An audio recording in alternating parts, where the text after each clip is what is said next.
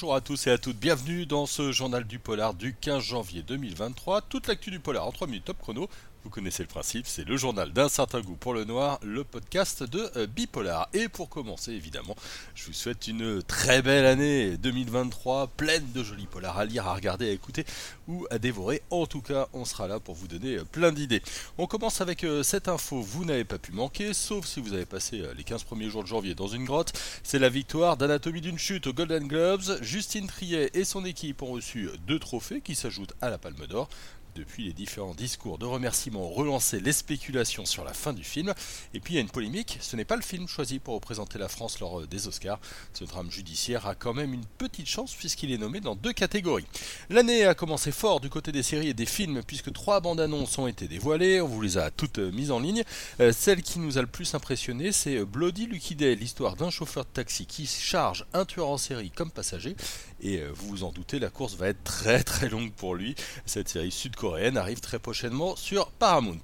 Autre idée euh, choc, c'est celle du film Sleep. Il s'agit d'un couple qui rentre de la maternité avec leur bébé tout irait pour le mieux si le marine avait des crises de somnambulisme particulièrement violentes. Imaginez l'angoisse pour la mère. Le film sera projeté lors du festival de Gérardmer avant d'arriver le 21 février prochain au cinéma.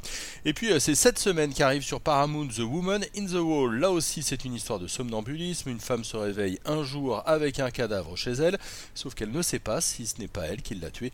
Rendez-vous ce vendredi 20 euh, janvier, euh, toujours au rayon des nouveautés.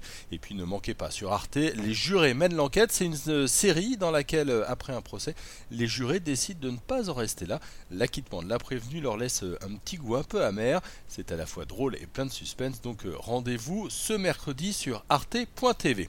Toujours côté série, on a eu la confirmation qu'il n'y aura pas de saison 2 pour Double Piège sur Netflix. Et ce, malgré le succès des premiers épisodes. En fait, Arlan Coben ne souhaite pas des adaptations trop longues. Il préfère les mini-séries. On a eu la confirmation que Netflix était d'accord. Et puis on termine avec de nouveau nouvelle pas drôle. On a appris cette semaine le décès de David Soul, l'éternel Hutch dans Starkey Hutch.